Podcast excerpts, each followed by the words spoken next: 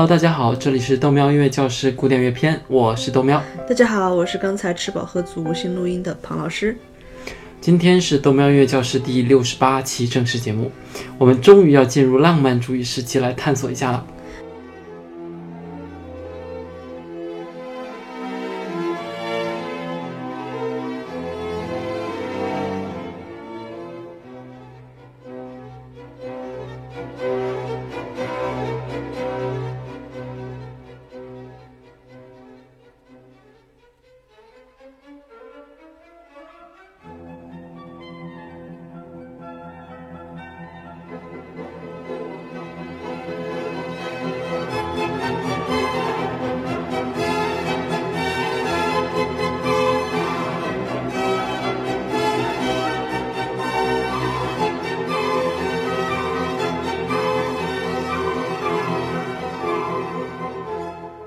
之前我们说到，随着贝多芬风格的逐步成熟，伴随着他那种气势磅礴的英雄主义，同时也宣布了浪漫主义时期的到来。我们今天主要还是讨论历史，孟老师靠你了。啊、今天呢，我们一提到浪漫这个词啊，一般来说大家都会想到太理想化，或者是充满希望。有时候呢，对于爱情的忠贞呢，也是连在一起的。如果你说一个人太浪漫了，那有可能是说他有时候看起来可能还有点脆弱。不过不管怎么样呢，你的这种感觉就回应了在浪漫主义时期，在一八二零年啊到一九零零年这一时间段的价值观。人们开始把理性让位给了感性，从客观分析开始到主观的情绪表达，从现实世界抵达了梦和想象的王国。在十九世纪呢，所有的艺术作品中啊，自由和自我表达成为了巅峰。浪漫主义的艺术家们逐步脱离了传统的古典主义风格的束缚，自生的发展起来。我们在图一啊可以看到，《罗密欧与朱丽叶》就是这个时期的。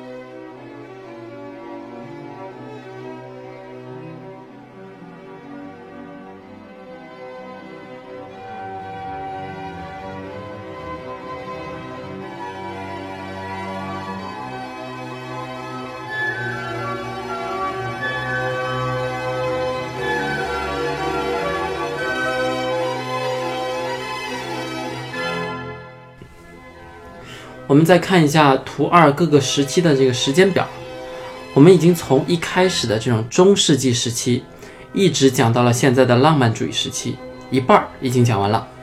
当然，后面这些时期相互之间都有交叉，我们之前也讲过。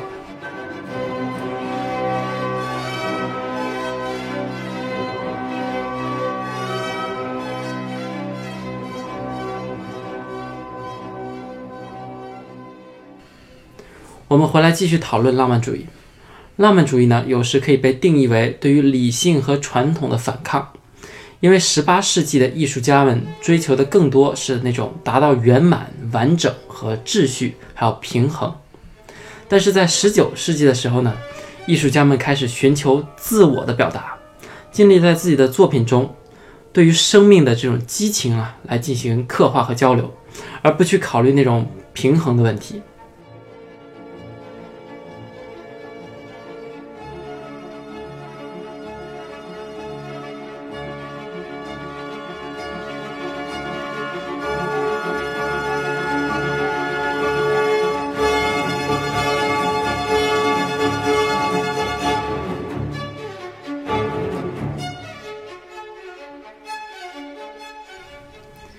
如果说古典主义的艺术家是从古罗马和古希腊的文化中寻找灵感，那么浪漫主义则开始追寻人类的想象力以及自然的气味和瑰丽。浪漫主义艺术家更倾向于表现直观的感受，不再是表现很多人群体的那种意志，而是一个单独的个体。美国有一位浪漫主义诗人沃尔特·惠特曼，在他的《草叶集》里面，他就提到：“我赞美我自己，歌唱我自己。”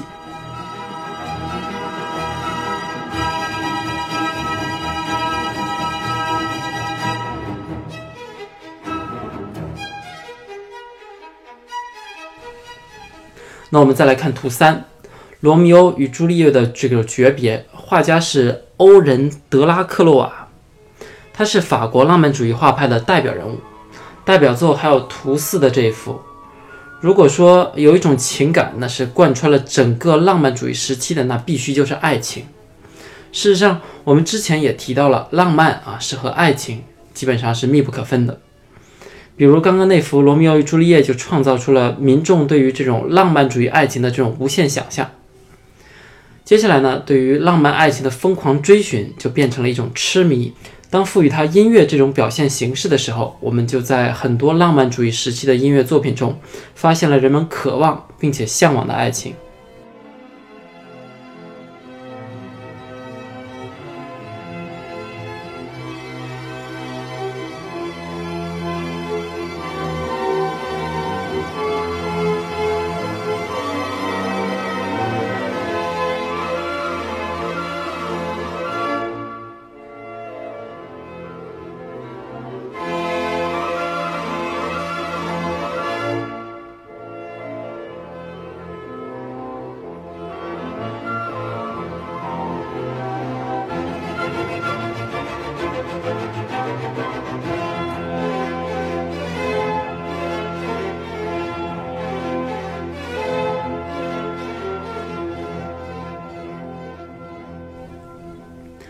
浪漫主义时期的另外一个重要主题就是自然，以及人们对于自然的感受。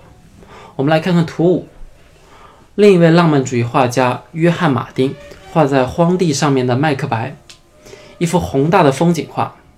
艺术家在努力表现自然的野性和强大。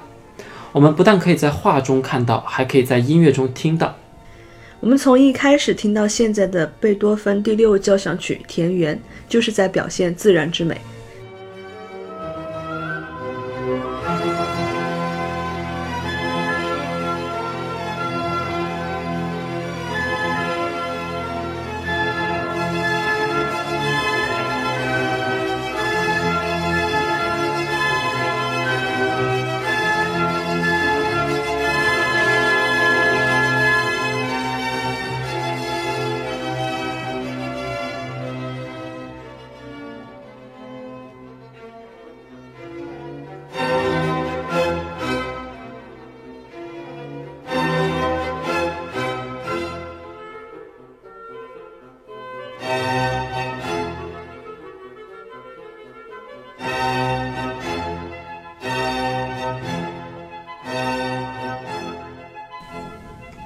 这部交响曲是浪漫主义时期第一部有关自然的音乐。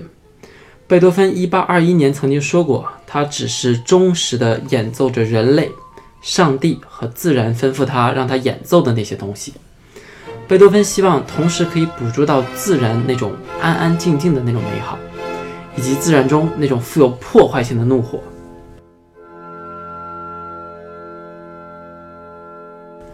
我们在这里要听一段约翰·勃拉姆斯在19世纪末期写的一首德国歌曲《宁静的夜晚》，它是分节歌的形式 （Strophic form）。我们在很久很久以前十四期里面讲过，这首歌曲里面就大量提到了自然。我们一边听一边讲一下意思。这里是第一节的开始，一个宁静的夜晚，一种声音正在发酵。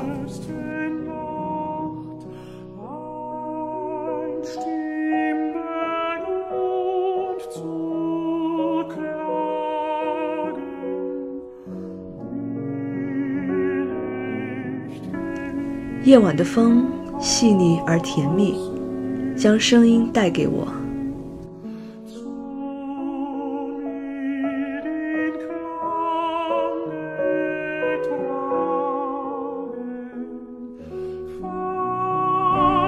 我的心融化在悲伤和痛苦之中。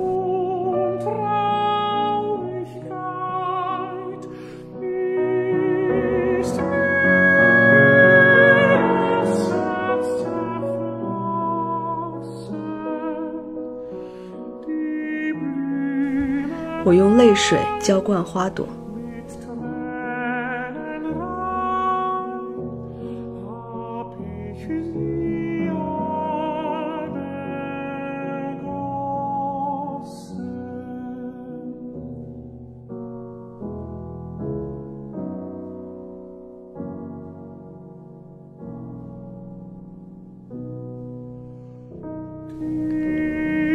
这里是第二节的开始。美丽的月光都不希望照在这种悲伤之上。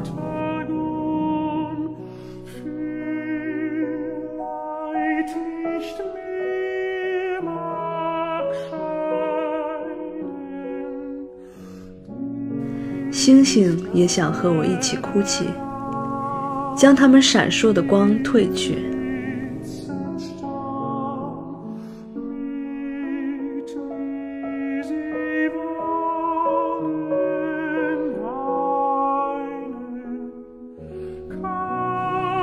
我们既听不到鸟儿的歌唱，也听不到欢乐的声音。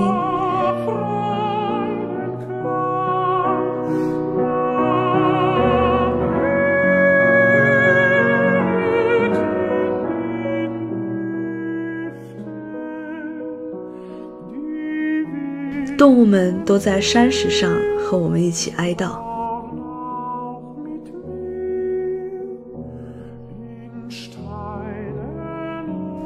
顺便提一句啊，这部作品还在那个游戏《文明六》里面作为德国的 BGM 出现过。回过头来呢，我们看图六，一位异域的浪漫主义画家卡斯帕大卫弗里德里希，他也是一个德国人。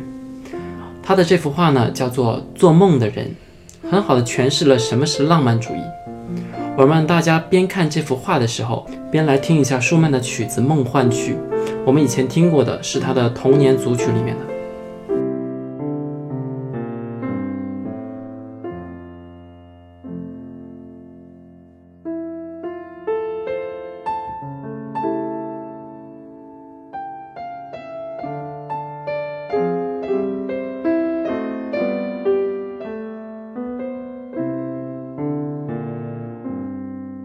这张图的总体框架是一个教堂。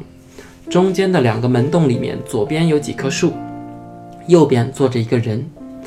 浪漫主义的主题呢，基本上就可以用它来概括：一边是自然，一边是人。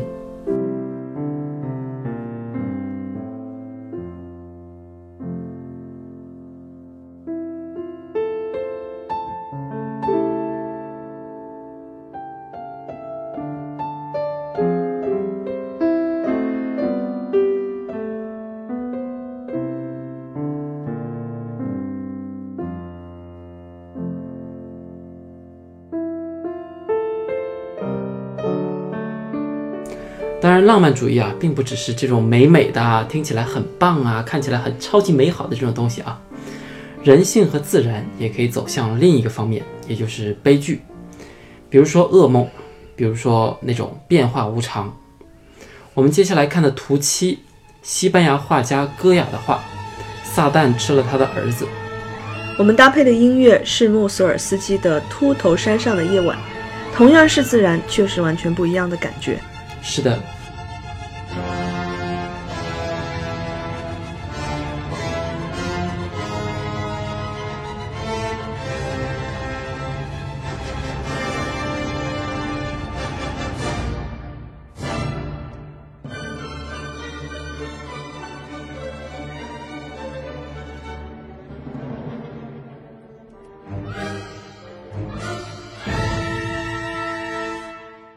这时期，维克多·雨果写了《钟楼怪人》，玛丽·雪莱写了《弗兰肯斯坦》，所以浪漫主义版本的自然和人性都是有阴暗面的。无论是作曲家、作家、画家，他们都开始越来越多的被那种超自然的或者以死亡为主题的东西迷住了。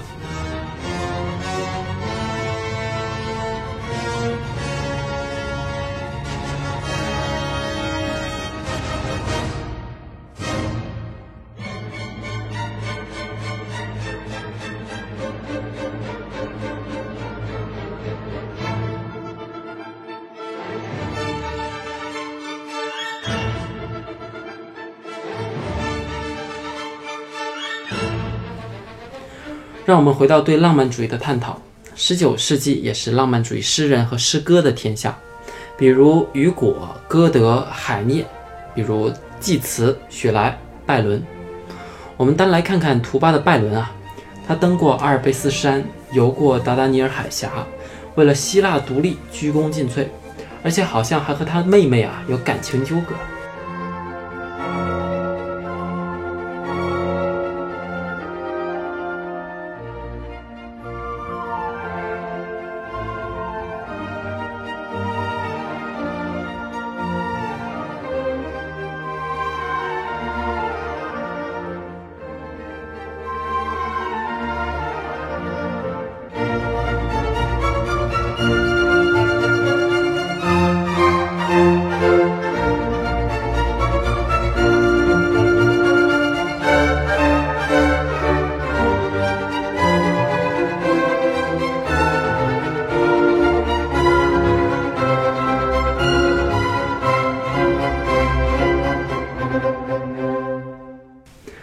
当年的浪漫主义的各类艺术家，有很多人啊，都是人设就是这种风格的。他们很容易愤怒，而且有点坏坏的、痞痞的那种，有时候还是一个危险分子。现在很多姑娘的审美也是保留在那个年代，当然，这种并不影响他们成为很好的艺术家。我们的图九就是拜伦十九世纪出版的诗集，而且还包括那些禁止发表的诗。那是谁买的这些书呢？那当然是我们之前就经常提起的。那些越来越发展壮大的那些中产阶级。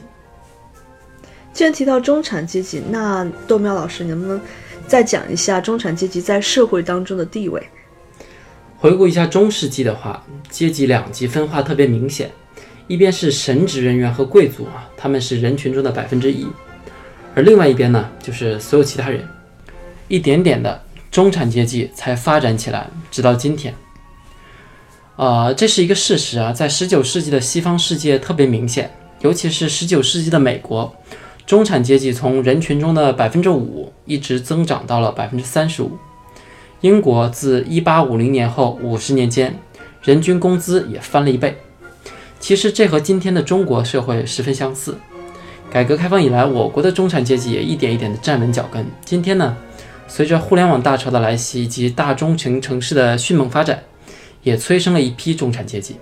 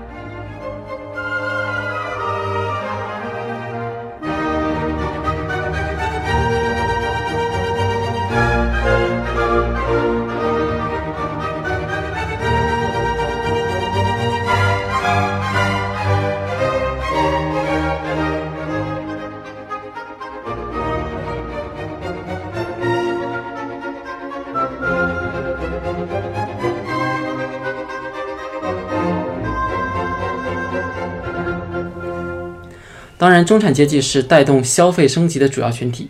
在当年的客厅里，因为还没有电视，所以中产阶级家庭里都开始摆放起钢琴，一是为了娱乐，二是为了生活品质的象征。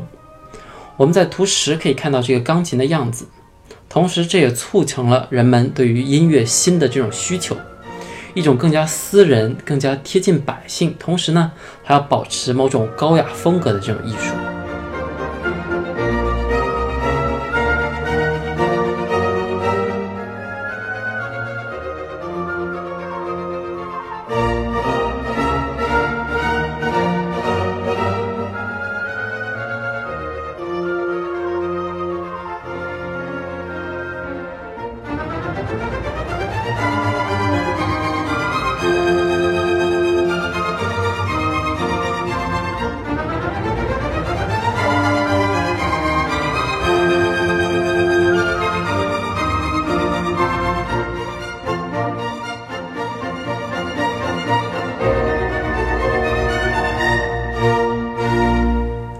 之前我们在看到呃古典主义时期的，大家都是跑去音乐厅里面听音乐，但现在我们看一下图十一，大家已经开始聚集在家里面听音乐了。中间弹琴的那个就是浪漫主义时期的著名作曲家舒伯特，而在他旁边坐着的那个身体有点向后仰着的啊，是负责唱歌的那个人。这幅图基本上就是描绘了在一个中产阶级家庭里开 party 的状态。这是约瑟夫·冯斯帕姆的家，他是舒伯特的赞助人，也是他的好朋友。在19世纪初期的维也纳，他们管这种 party 叫。舒伯特 ad，大概就是舒伯特的朋友圈的意思，或者说舒伯特的圈子。至于原因呢，就是因为在这种 party 上，一般只会演奏舒伯特的曲目。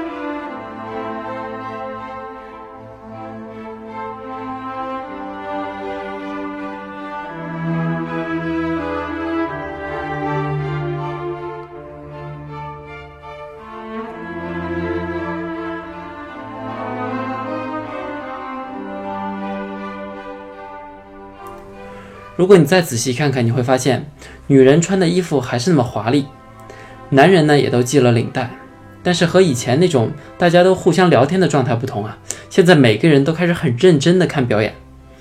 正所谓，艺术是对大众潜意识的洗脑啊，大家越来越开始重视艺术了。